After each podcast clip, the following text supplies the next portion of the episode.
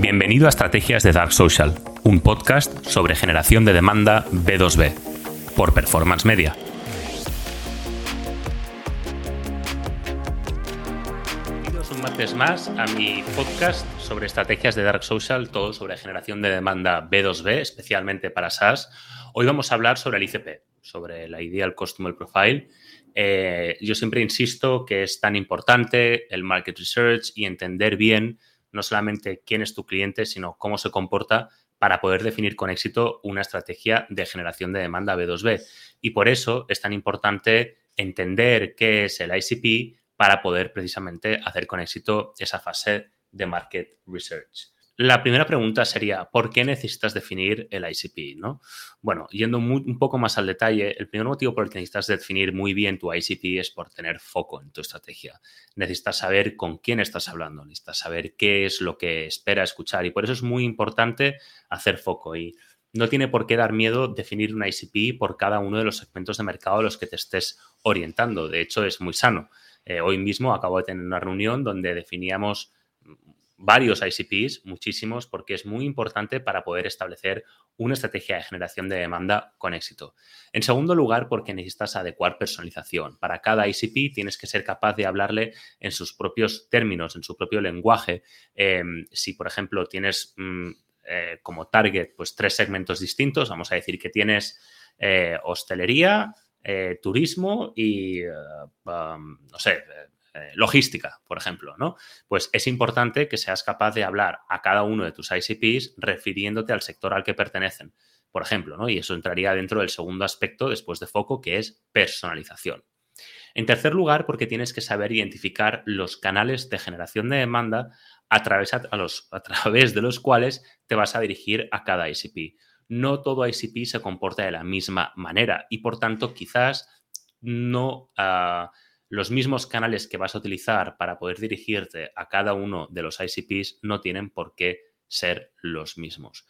Y en cuarto lugar, tienes que establecer los criterios de cualificación necesarios para entender cuándo realmente tienes un lead cualificado o no. Hay que decir que nosotros desde Performance Media hemos optado al final por, por, por objetivizar bastante qué entendemos por un lead cualificado, porque nos encontramos con que, lo decía en el anterior episodio, con que en cada cada empresa, cada cliente entiende de distinta manera qué es un lead cualificado, ¿no? Eh, y eso a veces depende precisamente de quién es el ICP y hoy otras veces que depende del embudo. Nosotros preferimos que dependa del embudo, pero sin duda eh, está claro que cuando tengas a alguien que se escapa de tus criterios de ICP, sin duda, pues cualificar a ese lead como cualificado, pues no, no saldrá cuenta. Entonces, para mí, los cuatro motivos por los que necesitas definir con exactitud cuál es tu ICP son estos. Foco, personalización, para poder establecer tus canales de generación de demanda y para poder establecer los criterios de cualificación adecuados. Em, entonces, ¿qué es una ICP? Ya hemos visto por qué lo necesitas, pero vamos a ver qué es una ICP. Bueno, el perfil, o sea, un cliente sería el perfil de cliente ideal, eh, sería el ICP, es una lista de atributos que tienen en común tus mejores clientes de un segmento de mercado en particular. Es decir, te puedes fijar en segmentos distintos de tu mercado para idear varios ICPs distintos, pero sin duda lo que haríamos sería definir cuál es mi mejor cliente, cuáles serían mis mejores clientes dentro de cada uno de los segmentos de mercado a los que me estoy, eh, a los que me estoy dirigiendo. Y a partir de ahí saco mi ICP. Es muy importante identificar que hablamos de mi mejor cliente. O sea, una de las cosas que yo mismo he vivido en Performance Media es poder entender cuál es tu cliente ideal. Y, eso es muy útil, no solamente precisamente por los cuatro requisitos, por los cuatro motivos por los que acabo de explicar que es necesario tener un ICP, sino que también es muy útil para tú mismo poder entender cuándo vas a poder ofrecer tu servicio eh, de la mejor manera posible y cuándo a lo mejor tienes que decir que no. Por eso hablábamos sobre criterios de cualificación, porque esos criterios de cualificación también te tienen que invitar a ti, como marketer, a saber decirle a un cliente, mira, es que esto no está hecho para ti. Em, entonces, del mismo modo, del mismo modo que tiene un carácter restrictivo, si quieres, negativo, tiene un carácter positivo y es saber hacia qué tipo de público quieres dirigirte. Porque idealmente ese tipo de público es al que le puedes solucionar mejor la necesidad que esté atravesando. Entonces, a partir de aquí, para definir esa lista de atributos que tienen que tener en común tus mejores clientes, yo categorizo dos grupos de atributos que vamos a estar utilizando para identificar ese ICP. Luego vamos al detalle con ejemplos, pero para mí hay dos categorías de atributos. Los atributos estándar y los atributos no estándar. Es así de fácil. Em, para mí un atributo estándar sería facturación, tamaño por empleados, cualquier tipo de atributo que cualquier empresa pueda utilizar para distinguir cualquier empresa eh, dentro de sus atributos de ICP. O sea, ya te digo, tamaño de empresa, localización, eh, edad, eh, inversión en ads, si quieres, puedes ir un poco más al detalle, subindustria, según cada caso. Son criterios con los que cualquiera podría segmentar. Y luego están los atributos no estándar, que son aquellos criterios que solamente tu empresa o tu categoría va a utilizar para segmentar. Em, yo, por ejemplo, que me dedico al marketing B2B, pues puedo utilizar atributos no estándar, como por ejemplo pueden ser estrategias actuales que tienen de generación de demanda, ¿no? O de leads. Entonces, a partir de ahí digo, bueno, pues están haciendo cold calling, están haciendo cold emailing, eh, tienen 24 CDRs, eso a lo mejor podría ser estándar. Realmente no es tan importante eh, los dos tipos de atributos que acabo de mencionar como los propios atributos, pero sí te pueden dar una idea sobre eh, cómo empezar a ordenar esos atributos que vas a necesitar y que además son súper importantes tenerlos claro. Entonces, yo en la plantilla que utilizo em, para poder eh, segmentar a mis, perdón, segmentar no, definir con atributos a mi ICPs, utilizo las siguientes, los siguientes atributos, que son bueno, nombre completo, siempre para entenderlo, ahí poco vamos a poder definir el ICP, em, pero sí, em, sexo, años que lleva la empresa o que tiene de categoría profesional, ubicación, recursos de destino, lo estoy leyendo, ¿eh? Recursos de destino, esto significa dónde pasa el rato. Va a LinkedIn, va a foros, por ejemplo, en el caso de los TTOs es muy común que vayan a Reddit, ¿no? Y los profesores, por ejemplo, no van a LinkedIn, esto lo decía hace dos episodios. Entonces, ¿dónde pasan el rato? Redes sociales que utilizan principalmente, puesto de trabajo, tamaño del equipo, ingresos que llevan en este año, problemas que resuelven mi producto, objeciones y dudas, riesgos si no se resuelven el problema, metas y desafíos actuales, factores que influyen en la decisión de compra, por qué eligieron nuestra empresa o nuestro servicio, participación en los ingresos de su empresa el último año y participación en los ingresos de nuestro segmento en el último año. Estos atributos, que son atributos genéricos, que no son míos, son de Full Funnel. De hecho, los entrevistamos la semana pasada. Está el podcast del, desde el jueves de la semana pasada con Vladimir. Lo que veíamos son criterios distintos que podemos utilizar para poder entender cómo se comporta, nuestro ICP. Aquí solo hemos dado algunos de los ejemplos. ¿eh? Por ejemplo, eh, cuando hablamos de problemas que resuelve mi producto, lo que me interesa ver es qué problemas ve mi audiencia, mi ICP que estoy resolviendo. Eso es muy importante porque a veces es distinto, ¿no? ¿Qué objeciones y qué dudas tienen? Eso es súper importante porque nos va a ayudar a entender mejor eh, no solamente el ICP, sino cómo enfocar el mensaje de generación de demanda que tengo que enfocar, ¿no? Eh, ingresos nos puede ayudar a identificar el tamaño de empresas a que nos estamos dirigiendo y normalmente, fíjate, que el ICP lo vamos a estar enfocando Em, por ejemplo, la, fuente, mejor dicho, de información que vamos a utilizar para construir nuestro ICP va a ser sobre clientes que ya tengamos. Esto es lo ideal. O sea, siempre el ICP construirlo sobre la información de clientes que ya tengamos, sobre los mejores clientes que ya tengamos. No mejores en términos de facturación, sino mejores en términos de cómo les estoy ayudando yo a resolver sus necesidades. Realmente aquí, más que facturación que pueda aportar ese cliente a mi empresa, para mí el índice de referencia que utilizaría es satisfacción que tiene ese cliente con respecto al servicio de mi empresa. Entonces, de aquellos que tengan mayor satisfacción, cogerlos y hacerles esta encuesta, donde lo que intentamos entender es, en gran parte, cuál es su modelo de comportamiento, em, cómo aprecia mi servicio, porque a medida que podamos ir resolviendo todos estos atributos, vamos a poder conseguir los cuatro, vamos a poder conseguir responder a los cuatro motivos por los que necesitamos un ICP, que es foco, personalización, canales de generación de demanda donde debo estar para captar a más ICPs y criterios de cualificación. Una vez tenemos el ICP por cada uno de los segmentos a los que nos estamos dirigiendo, vamos a tener que empezar a construir el Buying Committee. Esto es algo con lo que últimamente estoy obsesionado, el que es el comité de compra. ¿Quién interfiere en la decisión de compra de mi servicio.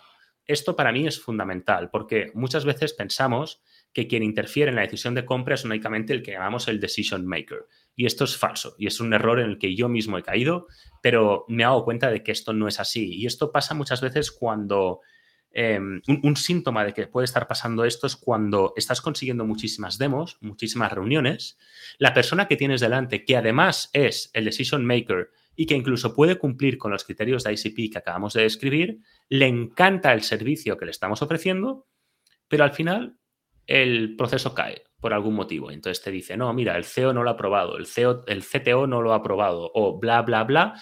Ha habido algo dentro de la empresa que ha sucedido que ha hecho que la venta caiga. Y eso muchas veces es por culpa de no tener en cuenta el buying committee. Para mí también es muy importante tener en cuenta el comité de compra y hacer una ICP también para cada uno de los miembros del comité de compra. Entonces, ¿quién conforma el comité de compra? Pues aquí tenemos el champion, ¿vale? Primero los voy a enumerar, luego los explico. Tenemos el champion, el decision maker, con el que ya hemos hablado. Bueno, perdón, no digo nada más. El champion, el decision maker, el influencer y el blocker, ¿vale? Son cuatro personas distintas a las que yo a cada una de ellas les haría una ICP. De forma que no, no solamente necesito definir un perfil de cliente ideal por cada uno de los segmentos a los que me dirijo, sino que además de cada uno de estos segmentos necesito definir el ICP de todas las personas que conforman, de esas cuatro personas que conforman el Buying Committee, el comité de compra. Entonces, el champion es el que hace el initial research, es el que hace la investigación en primer lugar. Perdón que utilice tanta palabra hoja en, en, inglés, es porque muchas veces leo en inglés, hago mis notas en inglés y ya me las, me las quedo así y no me gusta porque no quiero parecer pedante. Pero el champion, como decía, el campeón, es el que hace esa investigación inicial a partir de la cual consigues esa demo, a partir de la cual has generado un lead eh, que se ha interesado por tus servicios y tu SDR, account manager, sales rep o whoever it is acaba haciendo esa, em, eh, esa presentación de servicio a alguien de una empresa que en principio es target y ese sería el champion, es quien consigue esa reunión para que tú le expliques la solución. Luego tenemos el decision maker. Piensa que el, champion, por ejemplo, puede ser el, el, VP of Sales, ¿no? Porque estás ofreciendo una solución, un CRM, por ejemplo. Vamos a decir que el, el ejemplo en este caso es un CRM.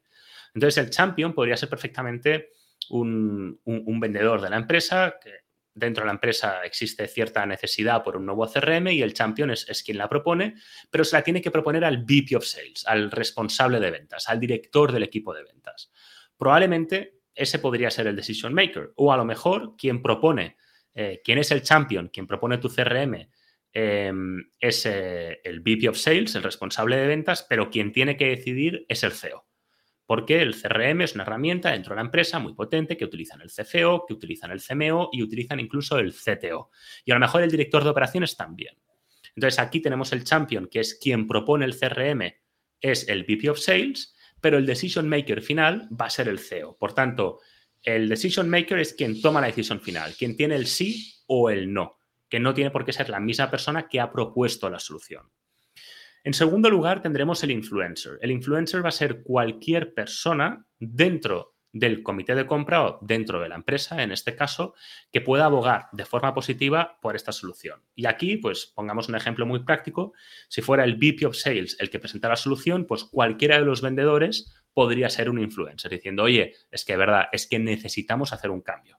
Y esa influencia sobre el decision maker puede ocurrir en cualquier conversación de pasillo, en el canal de Slack en el que están apoyando la decisión, en una cadena de emails, eh, por WhatsApp, eh, como quieras, pero al final van a ser personas que están abogando positivamente por tu solución. ¿Por qué es importante identificar bien quiénes son los influencers? Porque, por ejemplo, si sabes muy bien, a raíz de la investigación que has hecho por ICP, que tu CRM es, es, es muy bueno porque responde muy bien a las necesidades de un equipo de ventas, a lo mejor puedes saber que es muy bueno en esa parte, pero la parte de la API para conectar el CRM al resto del software de la empresa, ahí es donde flojeas un poco. Y lo sabes porque cuando has hecho la ICP a tus mejores clientes, en objeciones y dudas o riesgos o desafíos te han dicho, bueno, la parte técnica de API la lleváis un poco más floja.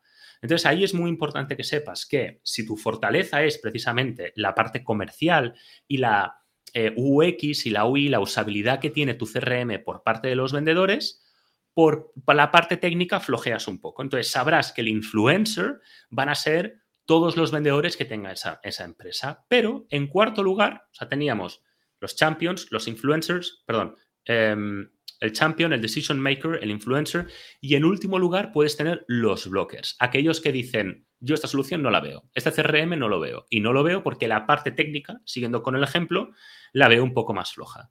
Entonces ahí tienes que tener muy claro que vas a tener que desarrollar una estrategia para los blockers. Por ejemplo, cuando el CTO se postula como blocker dentro de ese buying committee, dentro de ese comité de compra, tú lo que puedes hacer en una estrategia donde dices, bueno, voy a intentar entender bien cuáles son las objeciones, los problemas, eh, los desafíos que presenta mi herramienta para mi blocker, para mi CTO, y a partir de ahí voy a desarrollar una estrategia adaptada a mi blocker.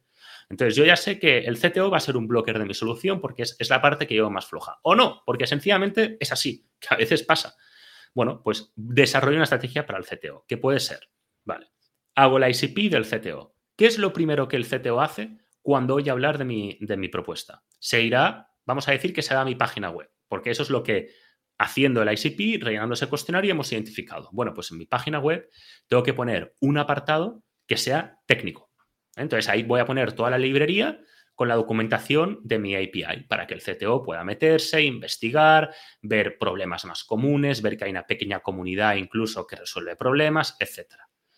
Vemos en segundo lugar que se va a Reddit y busca algún thread en el que se hable de la documentación de mi empresa. Y a veces pasa que de repente, cuando tú no publicas la documentación técnica, de repente buscas por Google y te das cuenta que hay un foro donde sí se está hablando. Pues métete ahí, aporta tu documentación, participa de forma activa en el foro. De forma que cuando el blocker, en este caso, siguiendo con el ejemplo, sea el CTO y vaya a buscar información acerca de la integración de producto, diga, bueno, mm, no parece tan complicado porque parece que hay una comunidad activa, la verdad es que tienen un montón de documentación, está muy bien explicado, luz verde. Entonces, alguien que era un blocker, entendiendo muy bien tu ICP y su modelo de conducta, hemos conseguido convertirlo en un influencer. ¿Y todo esto por qué pasa? Por entender muy bien a tu ICP. Pero no solamente eh, mi cliente ideal rea una hoja en términos generales, sino como hemos explicado, un ICP por cada uno de los segmentos. Aprovecho para decir que voy a acabar pronto, si alguien quiere hacer alguna pregunta, que la haga ahora. Em, hago un ICP por cada uno de los segmentos mm, a los que me estoy dirigiendo y en segundo lugar tengo que identificar en cada uno de estos segmentos quién conforma el comité de compra y hacer un ICP de cada uno de estos miembros del que presenta la herramienta, el champion, la solución, mejor dicho, quien presenta la solución, que es el champion, el que acaba tomando la decisión final, que es el decision maker. Muchas veces confundimos el champion con el decision maker y eso es un error. Y no hace falta por qué hablar siempre con el decision maker, podemos hablar con el champion. A lo mejor defiende mucho mejor la solución ante el decision maker que nosotros mismos. En tercer lugar, el influencer, que son las personas dentro de la empresa que van a apoyar nuestra solución. Y el blocker, He hablado mucho sobre el blocker, el influencer es igualmente importante y el decision maker también. Y hay que hacer una estrategia adaptada a cada uno de estos ICPs que forman parte de tu buying committee, de tu comité de compra. Puede parecer muchísimo trabajo, pero luego es tiempo que te ahorras. O sea, eh, por cada hora que inviertes en desarrollar el market research, ganas semanas de resultados de obtención de nuevos clientes. Em, para nosotros es bastante importante y es algo que está generando bastante éxito. Bueno, pues em, hasta aquí, una semana más. Muchísimas gracias por haber estado conmigo y nos vemos el martes que viene a las tres y media. Y por cierto, este jueves em, hago una entrevista muy chula, Luda Partners, una empresa que ha conseguido ganar un 10% de su market share en apenas, mm, creo que han sido 10 meses. No te la pierdas, es súper guay el jueves a las 3 y media. Gracias por haber estado conmigo un episodio más en Estrategias de Dark Social.